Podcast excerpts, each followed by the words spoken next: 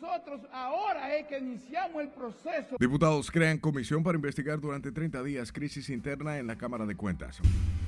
Hecho la salvedad de que yo estoy de acuerdo. Partidos políticos podrían recurrir resolución de la Junta sobre reservas del 20% de candidaturas. Más de 60 millones de toneladas. Medio Ambiente admite Sargazo está impactando de forma negativa en el turismo y la producción de energía los Estados Unidos está comprometido con un proceso de inmigración seguro. Estados Unidos advierte a inmigrantes dominicanos que entren por la frontera en México serán deportados. Detienen a tres dominicanos que intentaron llegar ilegalmente a Puerto Rico como polizontes en una barcaza. papá mío le dio una casita porque ella se mudara. Siguen los feminicidios. Hombre mata de varios impactos de bala a su expareja en Santiago y se da a la fuga que lo que originó la protesta es un desalojo. Incendian neumáticos y bloquean entrada al vacacional de Jaina por desalojos de varias familias. Porque con la entrega de estos títulos mejoramos la vida de la gente. Y el presidente dispone de entrega de más de 2.000 títulos de propiedad a unas 8.572 familias en la Victoria.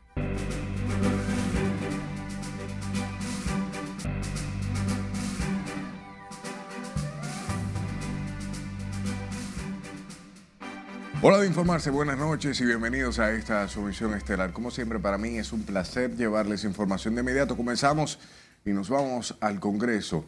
La Cámara de Diputados aprobó una resolución que crea la Comisión Especial para investigar la crisis institucional por la que atraviesa la Cámara de Cuentas, donde, según el propio presidente del órgano fiscalizador, se han cometido faltas graves en franca violación a la ley. Jesús Camilo tiene los detalles en directo. Adelante, Camilo. Buenas noches. Saludos, buenas noches. Tras el juicio político a los miembros de la Cámara de Cuentas, estos funcionarios podrían enfrentar sanciones y hasta 10 años inhabilitados para ocupar posiciones públicas. La Cámara Baja escogió una comisión ampliada integrada por 17 legisladores que tienen la finalidad de investigar la crisis interna que afecta a la Cámara de Cuentas.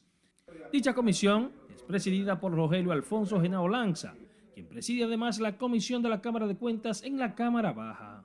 Ello no implica que si la comisión terminara antes su trabajo, también puede presentarlo, porque tiene un plazo hasta de 30 días. Nosotros ahora es que iniciamos el proceso para investigar y determinar si esos ciudadanos que están en la Cámara de Cuentas han cometido algún delito. Podemos tener la acusación, si se llegara a ese término, para que el Senado, en virtud al 83.2 de la Constitución, lo juzgare.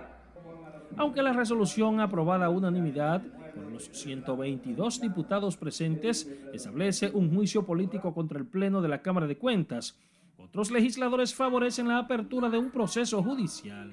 Cuando se va a hacer una investigación para que resulte objetiva, el investigador debe estar desprendido de prejuicios. Esa nueva iniciativa que hemos firmado de manera conjunta con los demás proponentes, Julito Fulcar, Gustavo Sánchez, Juan Dionisio Rodríguez, Braulio Espinal, entre, entre otros. Además de acoso sexual y laboral, el conflicto en la Cámara de Cuentas va más allá, donde el propio titular de la institución, Hanel Ramírez, admitió que han tomado decisiones que contravienen la Constitución y las normas. La comisión especial que tiene plazo de 30 días para indagar las supuestas anomalías en la Cámara de Cuentas es integrada además por los diputados César Santiago Rutinel, Elías Oesin Chávez, Rubén Maldonado, entre otros legisladores. Aunque fueron otorgados 30 días como plazo a la comisión investigadora, esta tiene pleno poderes para entregar su informe antes de esa fecha.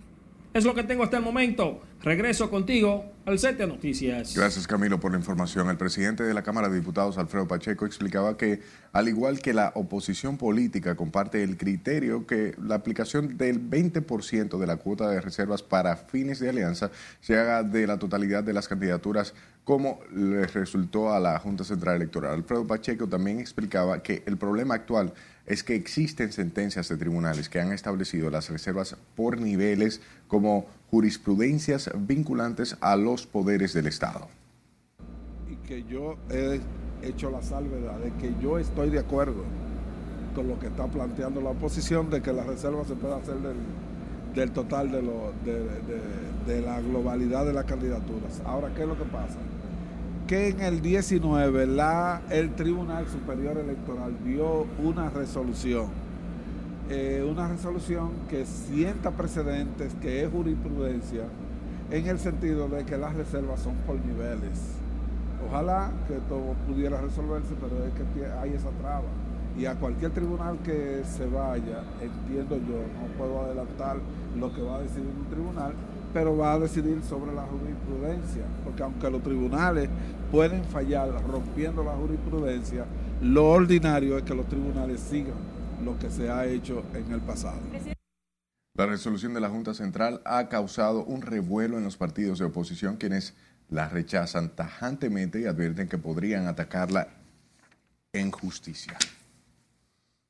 Hablamos del expresidente de la República, Hipólito Mejía, quien restó importancia a la advertencia que hacen grupos de oposición de lanzarse a las calles, de aplicarse el 20% de las reservas de las candidaturas por nivel de elección para las elecciones del 2024. El dirigente político del partido oficialista explicaba que la Junta solo cumple con los preceptos de ley y de una sentencia precedente del Tribunal Electoral. ¿Qué calle? Usted está loco. Dicen ellos que van, a no, un disparate eso. Le tiramos una, ¿cómo se llama la vaina que le tiran los pies? Una lacrimógena, igual que le tiramos a Leonel aquella vez. ¿No te recuerdas? Sí. hubo, que, hubo, que llevarlo a una clínica. Se le tira tres molotos, tres bombitas de esas. La Junta Central Electoral, mediante la resolución, estableció que las organizaciones políticas tendrán reservas del 20% de las candidaturas, lo que implica que tiene capacidad para reservar 6 senadores, 38 diputados, 32 alcaldes, 233 regidores para crear un total de 550 reservas de un total de candidaturas de 2.749. Paralelo a esto, el expresidente de la Junta Central Electoral, Roberto Rosario, dijo que la resolución que reserva el 20% de las candidaturas por niveles, tendrá que ser llevada a la consideración del Tribunal Constitucional porque afecta a derechos fundamentales como la asociación partidaria. Rosario entiende que esa decisión debe ser discutida con las organizaciones políticas porque solo beneficia al partido en el gobierno. ¿Por qué el Partido Revolucionario Moderno está defendiendo esa tesis? Porque con esa decisión el Partido Revolucionario Moderno tiene una excusa para no cumplirle a los alcaldes y dirigentes de otro partido que se han ido hacia ese partido bajo el entendido de que esas candidaturas le van a ser reservadas. Como no van a poder ser reservadas por el PRM, el PRM tiene la, la excusa perfecta para no cumplirle a esa gente. Roberto Rosario asegura que el 20 de las reservas para todos los niveles crea una camisa de fuerza a los partidos de oposición, especialmente para las alianzas. Y el gobierno continúa dotando de títulos de propiedad a cientos de ciudadanos, eliminando la deuda social que ha mantenido durante décadas. Y este miércoles más de 1.500 residentes de varias comunidades del Distrito Municipal La Victoria, Santo Domingo Norte, recibieron de manos del presidente Luis Abinader el certificado que les acredita como dueños legítimos de sus viviendas. Nos cuenta más Lauri Lamar. Residentes en varias comunidades de La Victoria ya cuentan con los títulos que les acredita como propietarios de pleno derecho de sus viviendas, parcelas y otros inmuebles. Es una vergüenza que durante años La Victoria no tenga un mercado. Una vergüenza. Por lo tanto, también estamos trabajando en esa dirección. El presidente Abinader resaltó que con la entrega de estos certificados los beneficiados podrán acceder al crédito formal y emprender proyectos que mejoren su calidad de vida. Estoy hoy aquí porque con la entrega de estos títulos mejoramos la vida de la gente, de la vivienda, del hogar, que es una pieza clave. Ustedes lo han trabajado, ustedes lo han peleado y han esperado demasiado tiempo para obtener lo que es suyo. Durante el año 2022, el gobierno entregó 31.637 títulos de propiedad a residentes en 22 municipios del país, sumándose posteriormente más de 50.000 en lo que va del año 2023, ahorrándoles a estas personas más de 2.500 millones de pesos. Familias propietarias de solares y viviendas en los sectores La Caña, San Pablo, La Antonia 1 y 2, La Loma de Félix, Los Bomberos y Brisa de Tosa. En total son 2.143 los beneficiados con títulos de propiedad en la Victoria, de los cuales 616 quedan pendientes de completar el proceso de legitimización por falta de consenso entre herederos.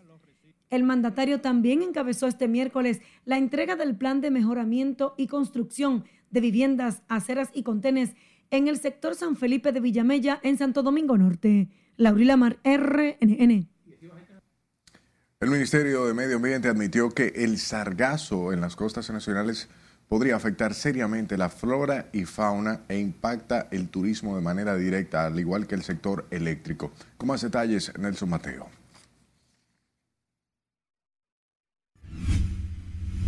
Turismo está haciendo un buen trabajo. La presencia del sargazo en las costas del país ha limitado a bañistas a las actividades en las playas a causa del fenómeno que ha provocado una oleada en el Caribe. Los comerciantes de playas como Boca Chica explican cómo se han visto afectados por la situación que los ha obligado a realizar jornadas de limpieza. Eso nos ha afectado casi un 60% a, a los negociantes, principalmente a los bañistas que no quieren meterse para el agua cuando ven eso, creen que eh, es una cosa de otro mundo, pero eso sale todos los años.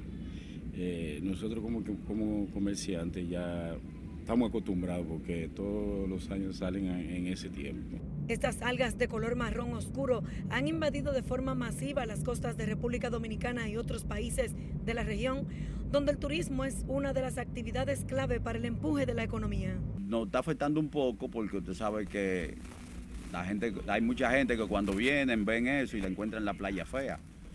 Pero gracias al Señor está bajando su gentecita. Se ha bajado mucho, mucho bajado está mal eso, esa vaina está afectando mucho Boca Chica entero.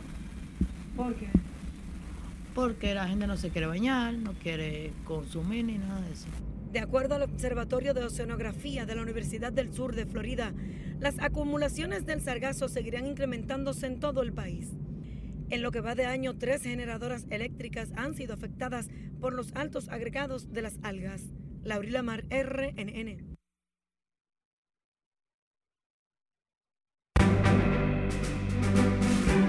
con un proceso de inmigración seguro, ordenado y humano. Es tiempo de nuestro primer corte de la noche. Al volver, la Embajada de Estados Unidos advierte dominicanos que entren por México serán deportados.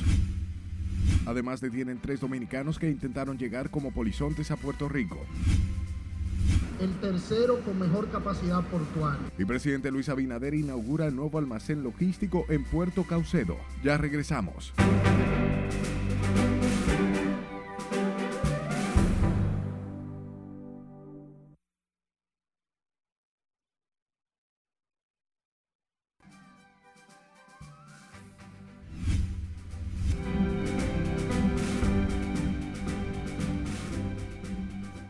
Es momento de conocer las noticias más relevantes en el plano internacional. Para esto veamos el resumen que nos preparó nuestra compañera Ana Luisa Peguero. El presidente de Ecuador, Guillermo Lazo, comparecerá ante la Asamblea Nacional que tramita su juicio político por presunto peculado, aseguró este miércoles el ministro de Gobierno, Henry Cucalón, al señalar que el gobernante ratificará allí que no ha cometido ilícito alguno. El martes, con 88 votos a favor, 23 en contra y 5 abstenciones, el legislativo aprobó entrar en la última fase del proceso, donde habrá una interpelación a Lazo, que será convocado para defenderse ante la Cámara por una acusación de presunta malversación y posteriormente se votará su permanencia en el cargo. El condado de Rockland, en el norte de Nueva York, advirtió este miércoles de que interceptará cualquier autobús con inmigrantes que sea enviado desde la ciudad por el alcalde Eric Adams. Rockland ya obtuvo ayer una orden judicial de restricción temporal contra los planes de Adams de reubicar migrantes en un hotel de esa localidad tras la saturación observada en la Gran Manzana. La cifra de cohetes lanzados hoy por milicias palestinas de Gaza se elevó a más de 400 tras la última ronda de ataques, informó el ejército israelí, cuyas tropas atacaron 133 objetivos de la Yidad Islámica en la franja desde el comienzo de la actual escala de tensión, que ha dejado ya 22 palestinos muertos. Del total de cohetes lanzados este miércoles que alcanzaron ciudades como Beersheba y Tel Aviv, una parte importante impactó en áreas despobladas. 153 fueron interceptados por los sistemas de defensa antiaérea israelí y 107 cayeron dentro de Gaza. Un autobús que transportaba un equipo infantil de fútbol cayó a un barranco en la autopista de Guadalajara, al oeste de México, dejando como saldo una mujer muerta y nueve lesionados, quienes fueron trasladados a un hospital privado cercano, según confirmaron elementos de protección civil del estado de Jalisco. De acuerdo con medios locales, en el camión viajaban 18 adultos y 30 niños que pertenecen al equipo Club Deportivo Villa de Álvarez, originario del municipio del mismo nombre, ubicado en el estado de Colina. Las autoridades de Florida en Estados Unidos instaron este miércoles a la población del estado a prepararse ante una nueva temporada de huracanes en el Atlántico, que comienza oficialmente el primero de junio y finaliza el 30 de noviembre, tomando como referencia los daños causados por el destructivo huracán Ian. Durante la conferencia de huracanes del gobernador que se realiza anualmente y hoy tuvo lugar en el West Palm Beach, suroeste de Florida, la vicegobernadora estatal Janet Núñez dijo que a solo tres semanas del comienzo de la temporada de huracanes del 2023, ahora es el momento de prepararse. Google anunció este miércoles la integración de inteligencia artificial generativa en todas sus workspace para ayudar a redactar correos desde el móvil o crear presentaciones con imágenes únicas, algo que según la compañía ayudará a los usuarios a ser más rápidos y productivos. El gigante tecnológico bautizó esta nueva forma de trabajar como el Duet AI, en la que los usuarios pueden colaborar con la inteligencia artificial. En las internacionales, Ana Luisa Peguero, RNN. Volvemos al plano local. El agregado de aduanas y protección fronteriza de los Estados Unidos en el país, Jonathan Mardo, indicó que los dominicanos no están incluidos dentro del programa de permisos temporales que otorga 30 mil visas a inmigrantes que busquen entrar a territorio americano. Con el cierre del título 42 que llega a su fin este miércoles, la frontera sur de los Estados Unidos ha comenzado a abarrotarse de inmigrantes de distintos países. Los Estados Unidos está comprometido con un proceso de inmigración seguro, ordenado y humano. Nunca es seguro ir a los Estados Unidos por canales irregulares. No solo está prohibido, sino que también es muy peligroso. En un audiovisual publicado por la Embajada estadounidense en República Dominicana, aseguró que todo aquel que no tenga una base legal para permanecer en Estados Unidos no serán elegibles para legalizar su estatus y estarán sujetos a la deportación. Y tres dominicanos que viajaron como polizontes en una barcaza fueron detenidos por oficiales de aduanas y protección fronteriza. Esto en el sur de Puerto Rico. Las autoridades fueron alertadas por oficiales de la Policía de Puerto Rico sobre unos hombres a bordo de un remolcador de nombre Indian Dawn que arrastraba una barcaza que se movilizaba desde Lake Charles en Luisiana al puerto de eh, Guayanilla. Los tres polizontes fueron detenidos al arribar al muelle después de saltar al agua tratando de escapar de las autoridades.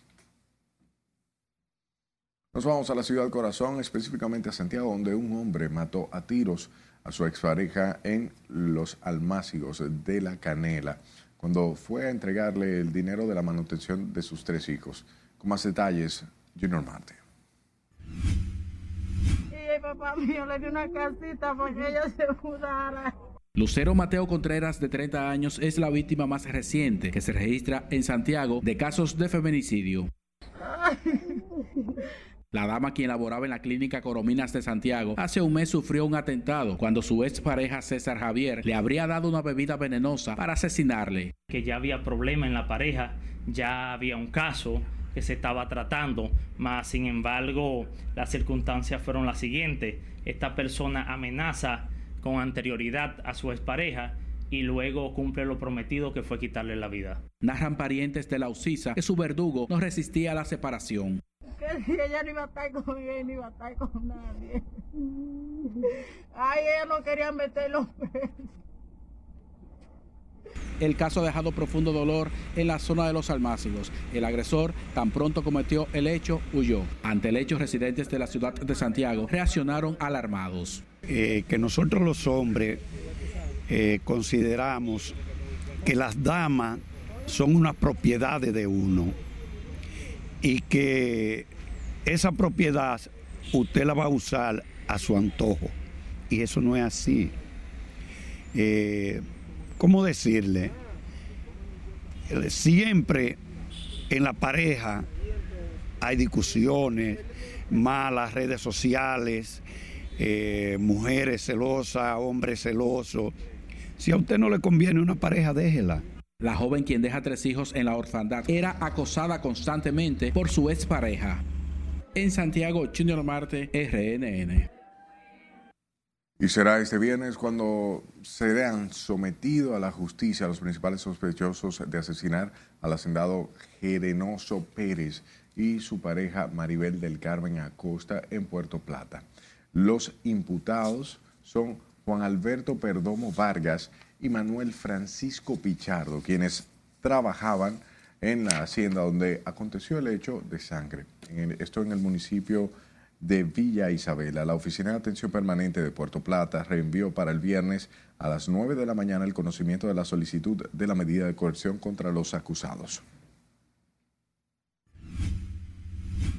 Y sepa que en un mes y 20 días después del asesinato del teniente Luis Pérez Ruiz en el sector Laureña, en el municipio de Santo Domingo Este, no hay nadie detenido. Las autoridades no han arrestado ni identificado a los responsables de ultimar de un disparo en la cabeza al oficial quien se desempeñaba como chofer de la presidencia. El malogrado teniente es recordado entre sus familiares y allegados como un hombre noble, de buen corazón y de fe cristiana.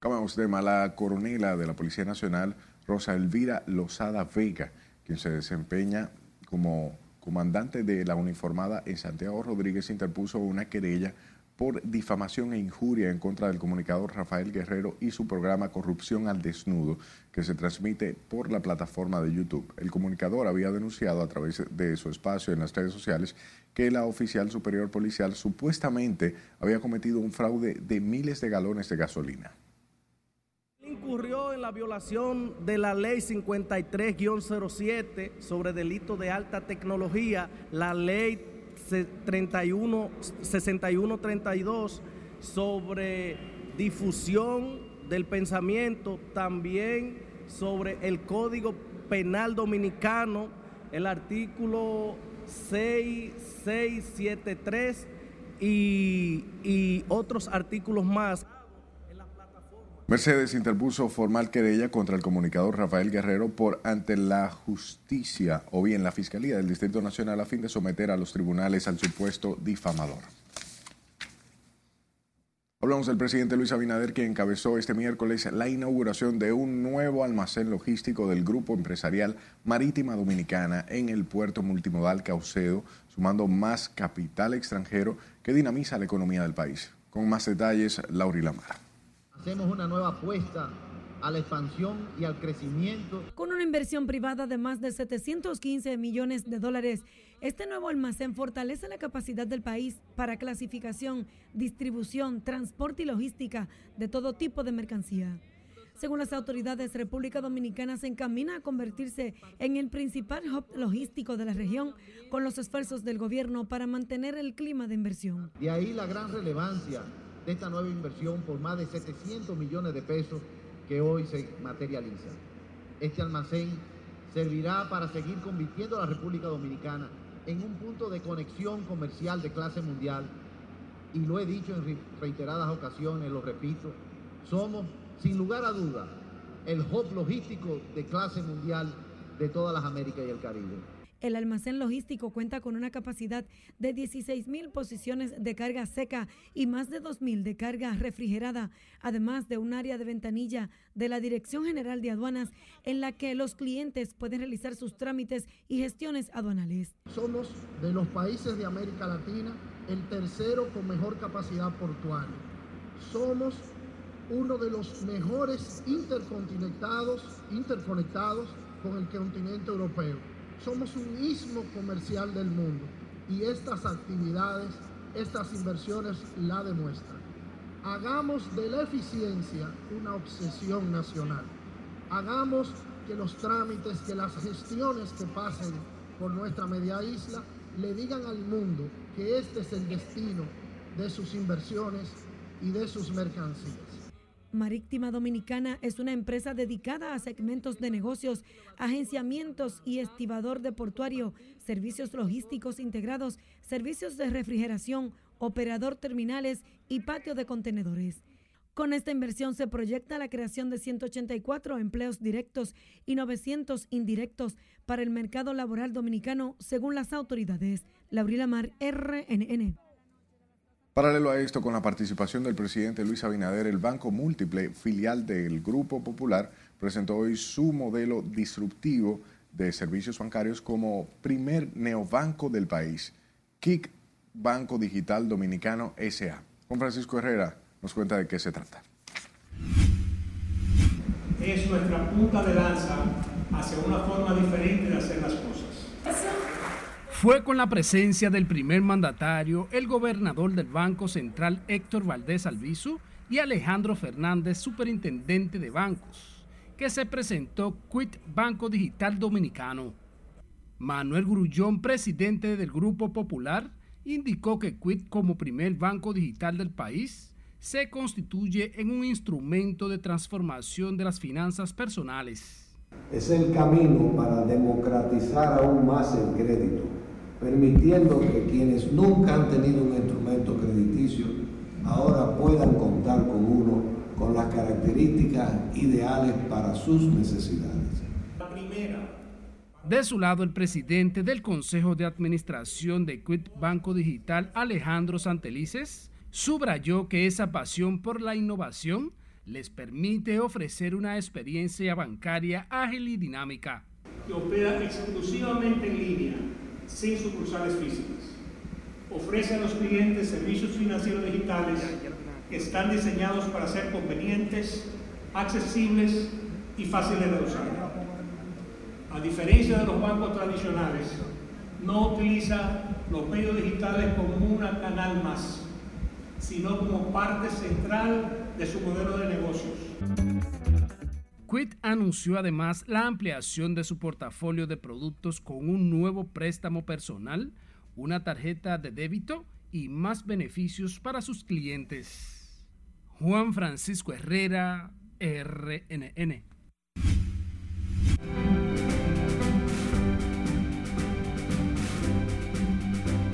Es momento de enterarnos de cuál es el nuevo banco que se suma a una red y las malas noticias para Airbnb en las economías con nuestro editor económico Martín Adames. Adelante, Martín.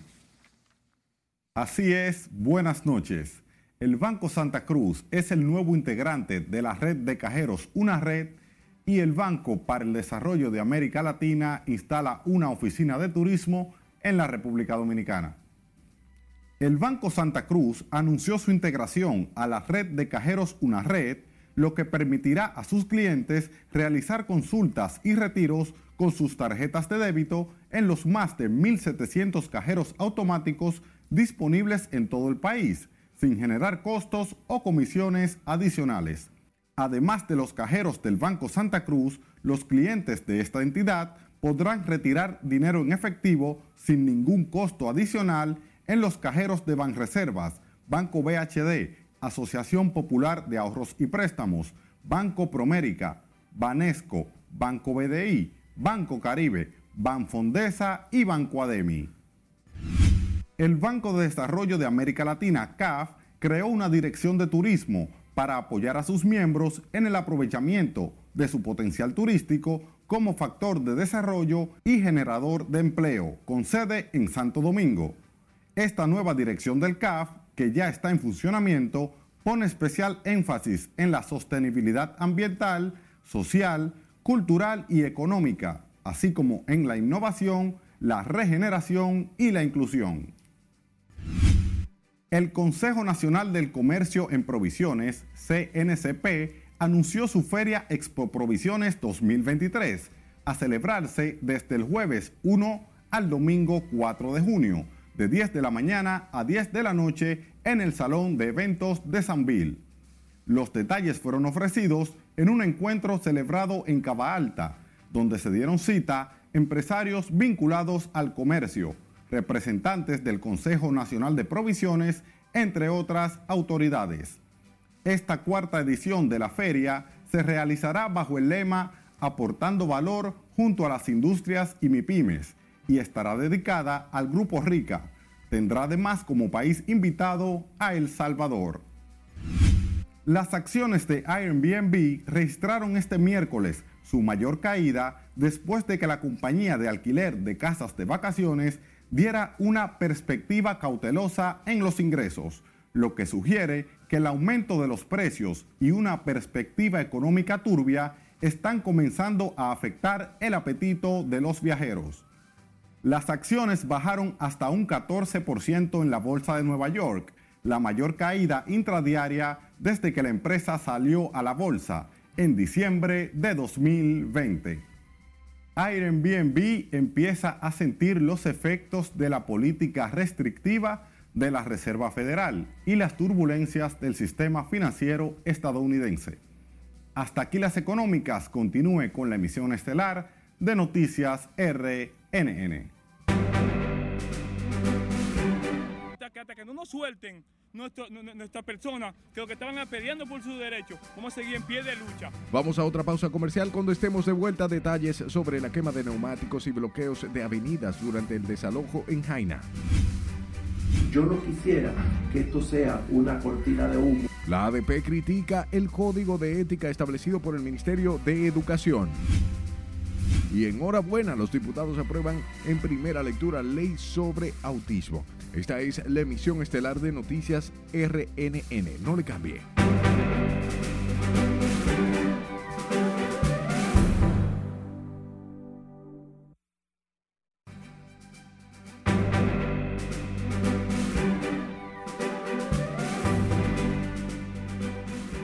Gracias por darnos de su tiempo. Hablemos de varias familias que fueron desalojadas este miércoles próximo al centro de acogida de documentados en el vacacional de Jaina, donde los comunitarios reaccionaron violentamente a la medida que calificaron como abusiva y arbitraria. Scali Guichardo nos tiene la, la historia. Mucha gente durmiendo dentro de su casa y en su negocio comenzaron a tumbar ¿Qué, tenemos que hacer? Tomar represalia. En este estado quedaron las viviendas de dos familias tras un proceso de desalojo en el sector El Vacacional de Jaina. Que lo que originó la protesta es un desalojo, un desalojo que ordenó el abogado del Estado, que entendemos es ilegalmente. ¿Por qué es ilegalmente? Porque esa persona obtuvo un título de manera fraudulenta, que se le demostró en los tribunales que ese título lo obtuvo de manera fraudulenta. Ahora, es un proceso privado, o sea, un proceso público, porque quien tiene que darle seguimiento es bienes nacionales, porque esto es de bienes nacionales. Me encontré con esto, mi carro estaba ahí, suerte a Dios que no pasó nada con el carro. Y ellos entraron y desbarataron eso. Bueno, pues, más nada no sé, porque imagínate, yo soy visitante aquí. Los manifestantes incendiaron neumáticos y durante varias horas bloquearon el acceso a la barriada, el mismo que da paso al centro de acogida que alberga a los haitianos indocumentados retenidos durante los operativos migratorios. A mí lo que me da, más me da pena fue como vino una retrocavadora con gente adentro, niños, gente mayores de edad. ¿Me entiendes? Ellos vinieron y tumbaron todo sin importar la vida que se vaya a perder o lo que vaya a pasar o a suceder. ¿Me entiendes? Allá también ellos no estaban tirando bala de salva. Aquí estaban bregando, era con tiro de verdad. Le dieron un tiro a un muchacho que fue aquí, que a él ve cómo estaban forcejando a la mamá para sacarla de la casa. Él se metió a darle al policía, el policía lo quemó y lo llevan urgentemente para allá. Los comunitarios explican que los disturbios despertaron a los vecinos que residen en el vacacional de Jaina, donde los comerciantes cerraron los colmados y otros negocios como medida de precaución. El síndico no, no se ha comunicado con nosotros, no se ha comunicado el coronel, nadie se comunicó con nosotros. ¿Y los heridos cómo están? Los heridos están presos, esposados en el Pina, están esposados en el Pina. Y dijimos que hasta que no nos suelten nuestro, nuestra persona, que lo que estaban peleando por sus derechos, vamos a seguir en pie de lucha. Eh, la estamos haciendo ahora mismo pacíficamente, pero mañana sabrá Dios en qué, en qué vamos a quedar. Al lugar acudieron agentes de la policía para dispersar a las personas que protestaron contra los desalojos. Es Carelet Guillardo, RNN. Las autoridades de salud recomiendan tener cuidado de no confundir otras enfermedades con la varicela, cuyo pico de la afección será este mes. Con la historia Sileis Aquino. Estos son los casos que se han presentado acumulados durante la semana, desde la semana 1 a la 17, en lo que va del año. Pese a que hasta la semana 17 en el país se han reportado 3.693 casos de varicela, las autoridades sanitarias aseguran no es de preocupación. Sin embargo, de esta semana en adelante se espera el pico del virus. Dijimos que siempre el pico todos los años estaba alrededor de la semana 20-21 o sea que dentro de unas 3-4 semanas vamos a poder saber si logramos pasar lo que ha ocurrido en los años anteriores. Me refiero anteriores a la pandemia de COVID. Las autoridades de salud también establecieron la diferencia de la varicela con enfermedades como dengue, rubeola y sarampión que pudieran confundirse por la fiebre, el ras y ampollas que se observan. Recordar que, por ejemplo, el dengue que también presenta lo que son algunas... Eh, eh, digamos que lesiones exantemáticas, eh, tienen un cuidado específico. Por ejemplo, una persona con dengue no le podemos dar un, una aspirina, por decirle un ejemplo, o los derivados de ella, sino que se le da acetaminofén, porque tiene una complicación que tiene que ver con la coagulación sanguínea. El rash, como dice el doctor, entonces ya ese, ese virus tiene cuatro días infectando y cuatro días después del RAS también infecta. Por lo tanto, por cada caso de sarampión se analiza que la probabilidad de contagio son 18. En el caso del sarampión en el país no hay circulación desde hace 22 años. La varicela tiene una duración de una semana para los síntomas y se recomienda el aislamiento a quienes tengan la afección. El sistema sanitario tiene vacunas para diversas enfermedades, pero en el caso de la varicela no está disponible en el esquema gratuito. Sila Disaquino, RNN. Mientras que la directora de Inmunoprevenibles por Vacuna llamó a los padres a inmunizar sus niños en edades entre 7 y 15 años, sin importar que tengan el esquema completo de inoculación. Ayuda, Aida Lucía Vargas explicó que las vacunas contra la difteria y sarampión se están colocando a esta población para prevenir y se completa el esquema a los niños menores de dos años. Ponte al día, cada vacuna cuenta.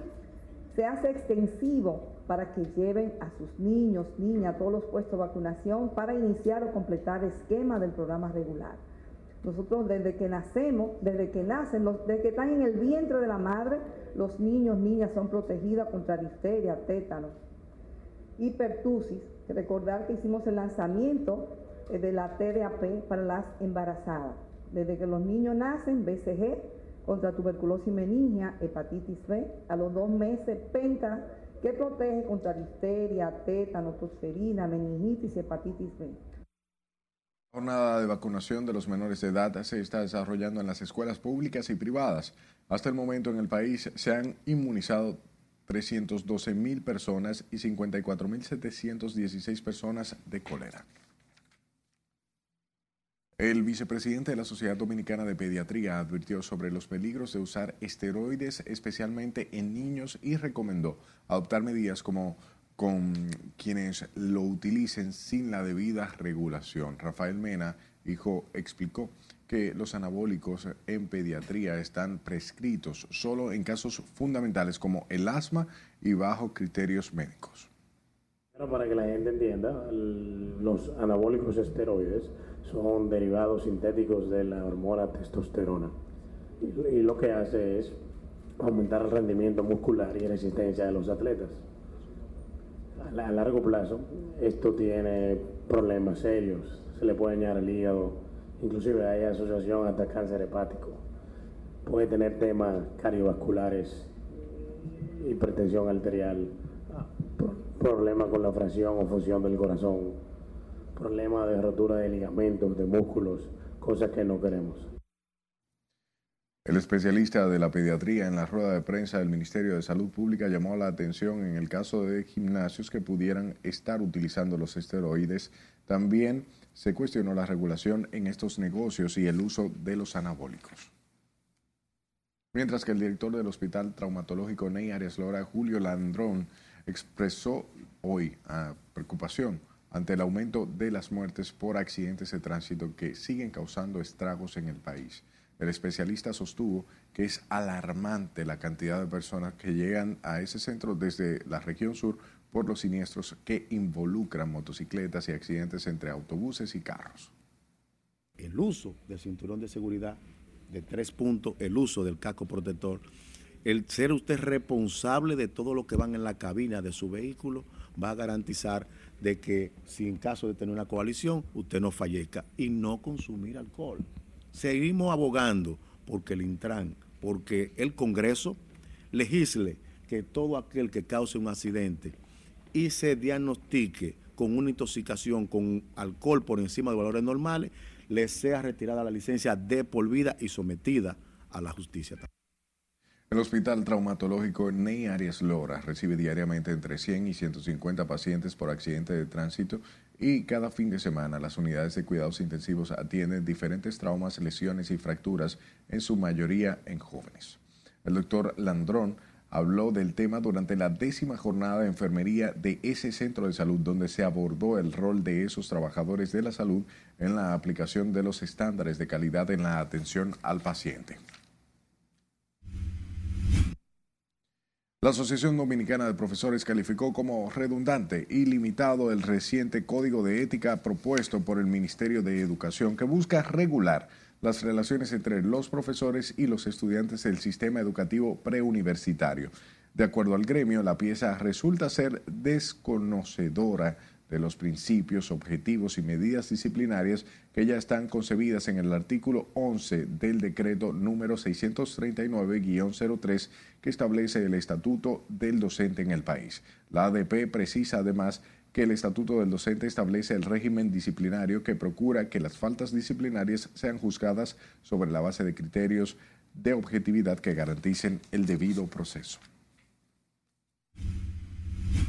La Cámara de Diputados aprobó en primera lectura el proyecto de ley de atención, inclusión y protección para las personas con trastorno del espectro autista. Esta iniciativa, propuesta por los senadores Franklin Rodríguez y Dionis Sánchez, fue estudiada por la Comisión Bicameral. El proyecto tiene por objeto regular la atención, protección e inclusión plena y efectiva en la sociedad de las personas con trastorno del espectro autista.